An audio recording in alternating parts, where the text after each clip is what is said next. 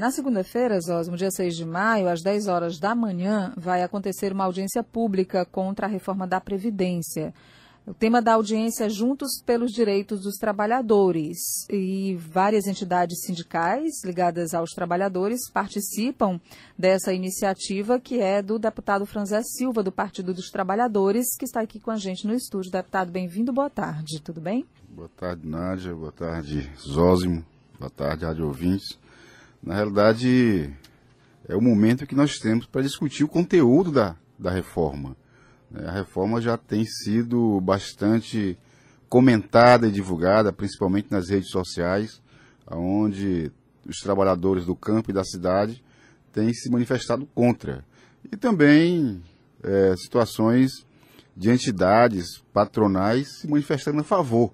Então, o que nós queremos nesse momento, é, com essa audiência pública, é fazer com que os nossos parlamentares federais, que vão efetivamente votar é, essa reforma, possam ouvir por parte da sociedade piauiense qual é o sentimento que nós temos do conteúdo da reforma. Eu tenho dito de forma bem, bem clara, bem sincera, eu tive a experiência de ser secretário da Administração de Previdência do Piauí. Então eu tenho dito, Zósimo, que a reforma é necessária. Tá? O que, que é a Previdência? A Previdência ela é um, um, uma economia que existe para que você possa. Uma poupança. É, uma economia que se faz ali para que você possa no futuro se aposentar e fazer com que o seu período laboral possa é, lhe dar essa tranquilidade de ter, no momento final da sua vida, no momento mais é, de idade, né, na melhor idade, como se costuma dizer, capacidade de ter uma qualidade de vida melhor. É, só que o que acontece no Brasil e no, nos estados como um todo, é, Nádia, é, foi na contramão do que deveria ter sido dentro do que se tem dentro de um regime previdenciário. É o sistema de poupança, como você colocou, Zosmo. Então, o, o, o trabalhador, durante o seu período laboral em que ele produz, retira do seu salário uma parte é, que deveria estar numa poupança juntamente com a contribuição patronal. Isso deveria acontecer de forma correta, esses recursos deveriam estar sendo aplicados e fazendo inclusive a economia do país, do, dos estados e municípios girar. Porque no momento que você tem aquela economia, aquela poupança, ela não fica parada, ela deveria estar minimamente sendo aplicada no mercado financeiro. E o mercado financeiro financia a produção. Ou deveria ter ali um, um, uma gestão para que esses recursos pudessem ser aplicados, ou na agricultura familiar, ou na construção civil, ou na, na, no comércio, enfim, deveria ser gerenciado. Como faz com o FGTS, né? Exatamente como faz com o FGTS. O que, é que acontece, Nádia? No, no, no, país, nos estados e municípios. É, esses recursos não foram bem utilizados. Agora nós estamos diante de uma situação em que os estados e municípios não têm condição mais de, de, de bancar o pagamento dos seus aposentados. A União ainda vive uma situação melhor, mas também vive situação difícil. E o que acontece hoje? Nós pegamos recursos é, do Tesouro, nossos recursos dos impostos, para pagar aposentados e pensionistas que deveriam ter o seu dinheiro um preservado pelo isso, fundo né? próprio. Isso. Então, é o momento de fazer a discussão o que é que eu tenho dito o tempo todo? É, vai chegar um momento em que essa, esse, essa receita apresentada é, pela equipe, é, equipe econômica do governo federal e pelos estados, ela vai saturar. Por quê? Qual é a fórmula que eles estão apresentando, Zósimo? Aumenta-se a alíquota e aumenta-se o tempo de contribuição. O que é que vai acontecer? Vai chegar um momento em que esse desequilíbrio vai continuar para frente. O, o aumento de alíquota vira confisco de salário. Né? Saímos ali de 6, 7, 8, 9, 10, está em 14% dos salários.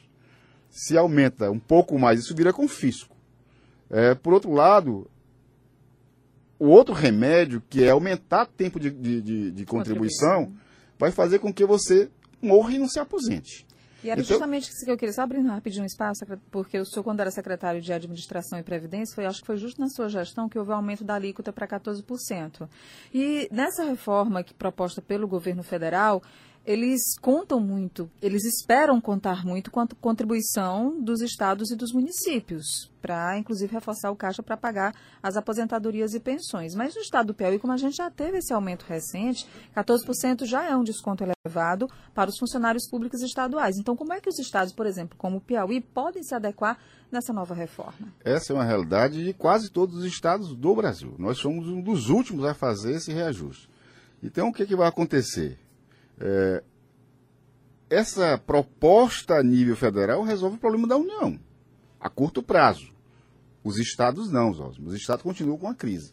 Mas ela não, não fica como, como a referência para que os estados e os municípios façam a mesma coisa? É isso que eu estou te falando. Os estados e municípios, mal parte já fizeram. Não tem mais como Não tem, avançar, não, tem a idade, ainda tem um bocado de coisa que é. ele não pode mexer. A idade, por exemplo, é, é uma delas. É, a idade é uma delas.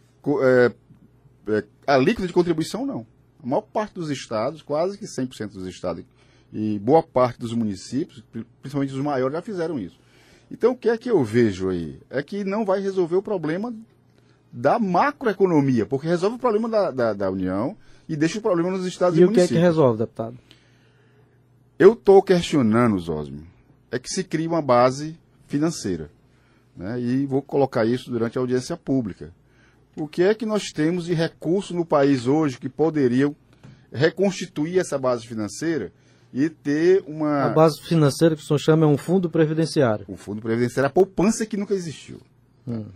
Então, eu quero fazer a seguinte pergunta: cadê o dinheiro do pré-sal? O pré-sal nos colocaria, Nádia, como um dos países mais ricos do mundo. Né? Nós, teríamos, nós temos ali na, na bacia que foi descoberta, petróleo superior à produção da Venezuela, superior aos países árabes. Cadê o recurso do pré-sal? Ninguém fala mais. Por onde é que foi mesmo? Por que, que esse recurso não pode vir para dentro de uma base que crie esse, esse, essa poupança? Mas não já foi definido lá atrás que é para saúde e educação? Não. Não. É, essa questão foi falado lá atrás, mas a gente não sabe nem qual é a capacidade de geração de receita. Está sendo explorado, ninguém sabe como. O povo brasileiro não sabe, você sabe? Quantos barris de petróleo foram retirados Eu não estou sabendo nem quanto é o, litro, o, preço do litro de gasolina. Não, nós estamos pagando a gasolina agora de cinco reais porque estamos vivendo na Venezuela uma situação é, onde, inclusive, o governo brasileiro está incentivando lá a crise política que gera um aumento da, da, do nosso combustível aqui, porque hoje o nosso combustível é atrelado ao dólar. Deixa eu ver deputado. se eu entendi, deputado. Vamos lá, Nádia. Não, é só, já lhe atrapalhei é, duas é, não, vezes. Desculpa, Zós, mas é porque na terça-feira eh, nós recebemos, você deve ter recebido também, foi disparado aí pelas redes sociais do ex-deputado Luciano Nunes, que o governador Wellington Dias eh, havia ajuizado uma ação no Supremo Tribunal Federal com o objetivo de mandar para o INSS os servidores que tiveram a situação regularizada em 92 e também por ele, governador Wellington Dias, em 2004, e que o Supremo ainda vai decidir nessa ação. Nessa ação, segundo ele, o governador quer que os servidores não recebam a aposentadoria que têm direito pelo Estado, igual à última remuneração, e passem a receber pelo INSS sem ser igual ao último contra-cheque. O que ele diz é que isso é um golpe. Isso existe de verdade, deputado? É preciso esclarecer. Às vezes uma verdade é dita de um jeito que não condiz com os fatos. Né? Ele está falando a verdade. É, existe sim essa questão de uma ação no Supremo para resolver esse litígio. Na realidade, Osmo, o que o governador está perguntando é qual rumo que vai dar para uma outra ação, que aí o deputado Luciano, ex-deputado Luciano Nunes não colocou, de uma outra ação que o Estado hoje é, é obrigado a cumprir. O que, é que aconteceu? Os advogados convenceram alguns dos servidores que eram seletistas, é preciso esclarecer, os servidores do Piauí, eles eram seletistas, eles recolhiam para o regime geral. No governo Freitas Neto, ele criou o regime jurídico único, e migrou todos os seletistas para o regime é, estatutário. Que foi esse de 92. Esse de 92. Então eles deixaram de ser é, seletistas, seletistas e, e passaram a ser estatutários. O que é que os advogados perceberam e foram buscar através de ações, é, tendo ali como base esses servidores que sofreram essa migração. De que eles precisariam ter recolhidos o FGTS e deveriam ter todos os direitos trabalhistas que pelo qual o regime eles foram contratados pelo Estado. Eles eram seletistas. Ao se fazer isso, eles viraram estatutários. É como se encerrasse mas, um contrato. Mas não podia. A, a lei é federal. Hum. Não podia uma lei estadual fazer isso. Foi feito. Então, uma base de servidores ganhou, essa base ganhou na justiça, Nádia, o direito do Estado pagar todo o FGTS, todos os direitos, como se seletista ele fosse lá da época da migração. O que, é que acontece hoje? Esses, seleti esses servidores públicos estão é, sem uma base legal. O que o governador perguntou para o Supremo é: o que é que eu faço com eles agora? São eles... quantos servidores? Eu não tenho esse número preciso aqui. Tá? É, o que é que eu faço com esses servidores, Osmo? Eles são seletistas ou são estatutários? Eu continuo é, no regime da Previdência própria ou eu coloco ele no, regi no regime do regime geral da Previdência? Quer dizer, ficou uma lacuna muito grande aí e que pode cair nos ombros do governador se ele não resolver. Porque depois o Ministério Público vai dizer: você tinha aqui uma ação manteve indevidamente esse pessoal no regime próprio, quando a própria justiça já determinou que eles são do regime geral. E aí é um ciribolo tamanho do mundo. O que é que o governador perguntou? E o que é que eu faço com, com os que vão se aposentar agora? Aposento aqui ou lá? Porque se eu aposentar aqui, o Estado vai ser penalizado. Então, essa, essa questão é, ela é uma questão muito mais ampla do que ficar fazendo uma denúncia sem a base. A base ela é muito mais grave. Então, o que nós estamos. É, é, o que o governador procurou fazer, e se eu estava como secretário da administração ainda, foi questionar a procuradoria e dizer o que é que dá segurança jurídica para o povo do Piauí, para a economia do Piauí. E isso está tramitando dentro do Supremo, e o Supremo é que vai dizer o que é que nós vamos fazer com os que se aposentaram e com os que vão se aposentar. Esse pessoal que não entrou para o concurso público, que foi migrado, esse pessoal tem segurança jurídica onde? Então o governador tem essa preocupação. É, isso foi discutido dentro da equipe econômica.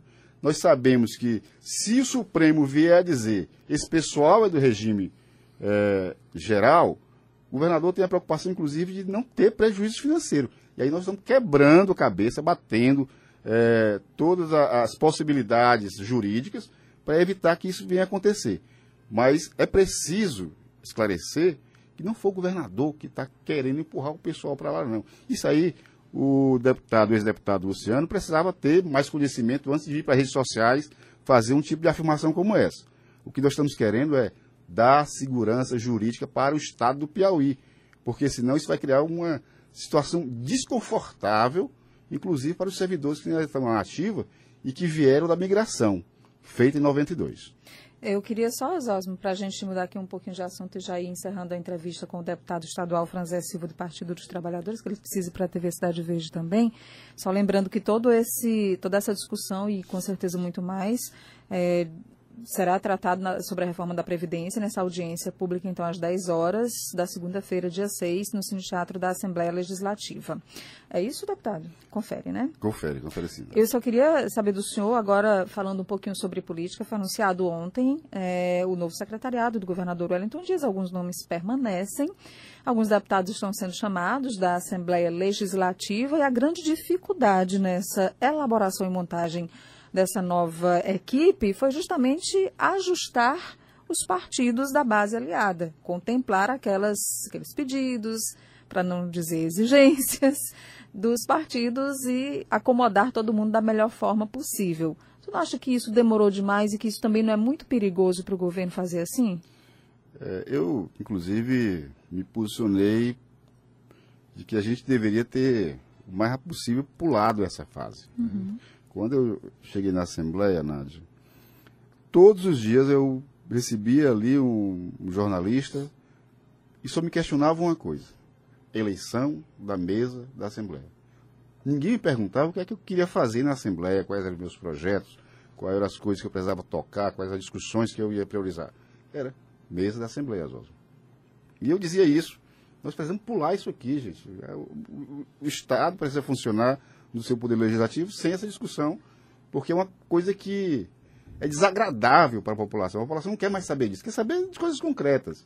E a mesma coisa aconteceu agora nessa questão é, da formação da equipe. Né? Primeiro pela questão da reforma e depois por conta dessa situação.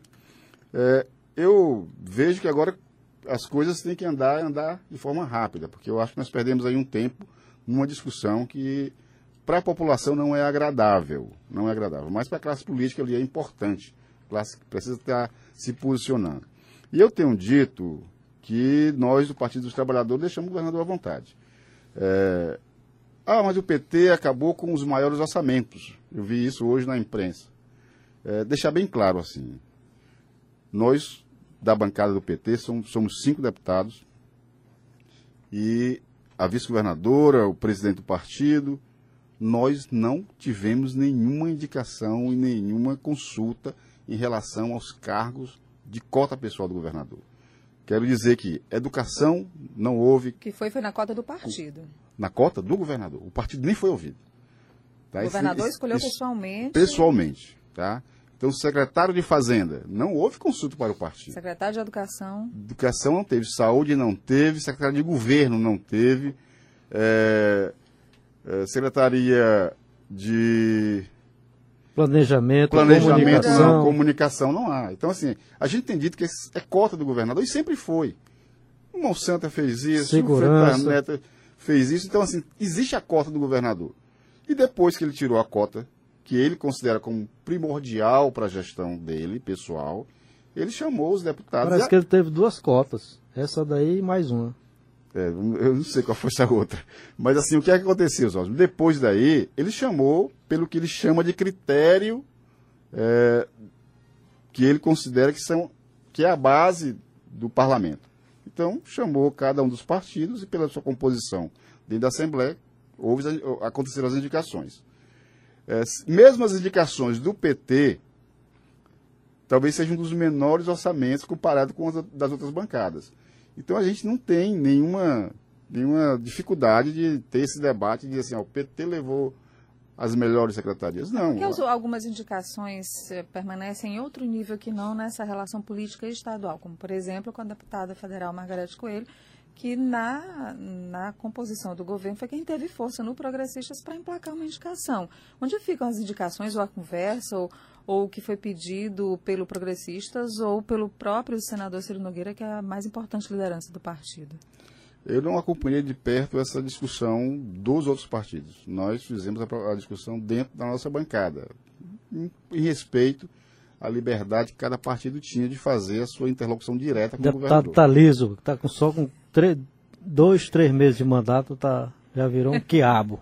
na, na realidade foi abril, isso. Três meses. Na realidade foi isso. Três meses, né? Três meses.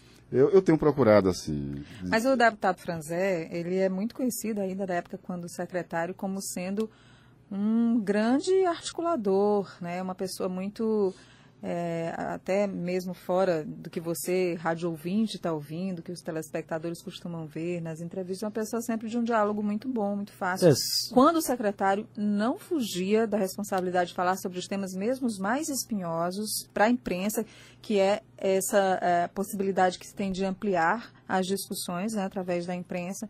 Então, pode ser que é, ele, se ele é fosse é muito... se fosse bombeiro, ele não, se ele não fosse político e servidor público, dá para ser bombeiro, que ele não tem medo de fogo, não. Tem não. Tem não.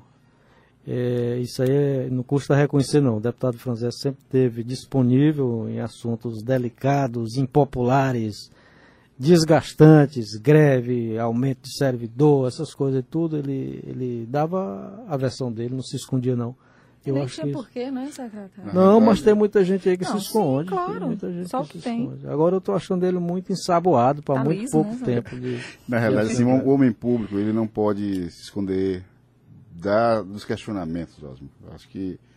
E, e, hoje, com as redes sociais, Nádia, isso é muito mais marcante. Então, assim, o que a, a população quer, o que o eleitor quer, é ouvir justificativas.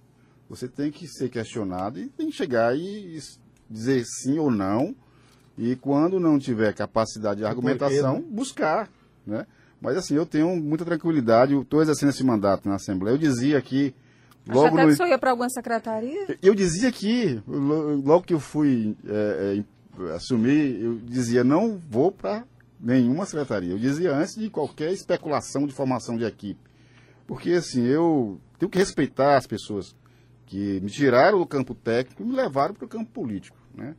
Assim, eu acho que não estou fazendo nenhuma crítica a quem vai sair do, do, do, do legislativo para ir para o executivo, mas eu já cumpri minha, meu papel dentro do executivo. Tive na fazenda, tive na, na, na própria educação, tive na administração e acho que dei a minha colaboração. Agora sim, chegou uma, uma fase nova da minha vida em que eu posso contribuir com o meu Estado fazendo esses debates, fazendo essas discussões e apresentando leis. Então eu quero, dizia isso já em, em, outubro, após a eleição, que eu queria ficar na Assembleia e graças a Deus vou continuar. Bom mandato, deputado. Muito obrigado, sempre aqui para acompanhar, tá bom? Uma boa tarde para o senhor. Tarde, no final de semana. Tchau, tchau.